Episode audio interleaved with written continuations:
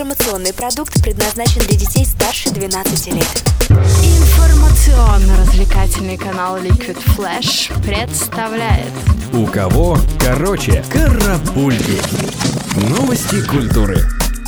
И начнем с новостей от группы Foo Fighters, точнее от ее больших фанатов из итальянского города Чезен. Ребята решили показать, что такое настоящая коллективная работа и собрали тысячу человек для того, чтобы исполнить песню Learn to Fly. Большую лужайку разделили на зоны для разных инструментов и даже поставили дирижера на вышку. А как же все получилось, ты сможешь увидеть в нашей уютной группе ВКонтакте Liquid Flash.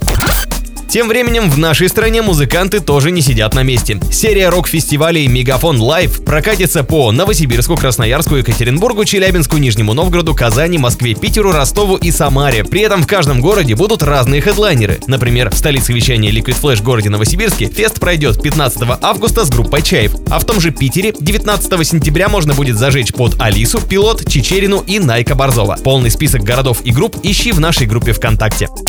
Свежие новости есть и в медиасфере. В России в ноябре начинает вещание новый идейный телеканал «Ракета». Над его созданием в данный момент трудятся Иван Охлобыстин, Михаил Пореченков, а также писатели Прилепин и Лукьяненко. На телеканале обещают дать площадку российским конкурсным кинокартинам, дискуссиям о судьбах страны и передачам о жизни в разных регионах. Тем временем за рубежом деятели искусства тоже не дают скучать телезрителям. Лидер группы Rolling Stones Мик Джаггер совместно с режиссером Мартином Скорсезе готовит к 2016 году телесериал под названием «Винил», который расскажет историю вымышленной студии звукозаписи 70-х годов. А голливудские производители все глубже копают темы для фильмов. И поскольку мифология, компьютерные игры, комиксы и даже старые блокбастеры уже разобраны, то киностудия Envision Media Arts решила создать вселенную, вдохновившись старейшими австрийскими конфетами Пец. Пец. Во время концерта в штате Коннектикут по неизвестной причине был госпитализирован басист группы Slipknot. Однако это не повлияло на извечный принцип «Show must go on», и после 20-минутной заминки ребята продолжили концерт в восьмером. Тем временем Полина Гагарина отказалась от услуг Константина Меладзе. По прошествии пяти лет совместного творчества певица может похвастаться хорошей музыкальной копилкой, о чем радостно сообщила прессе. Также Гагарина заверила журналистов, что отношения расторгаются по обоюдному согласию.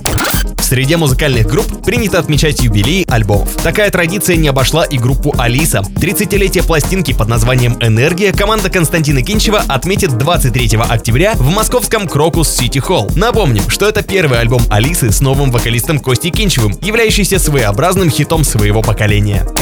Тем временем в Люберецком муниципальном районе собираются установить памятник группе Любе. Ко дню города Люберцы планируется открытие пешеходной улицы с зонами отдыха, а также скульптуры, сидящей на скамейке девушки, за спиной которой стоит парень с гитарой, очень похожий на Расторгуева.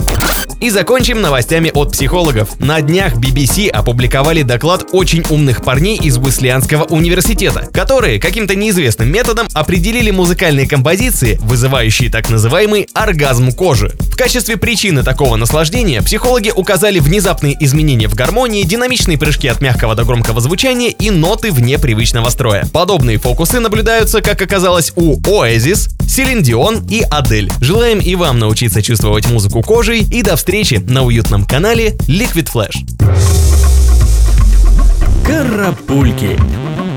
У кого короче?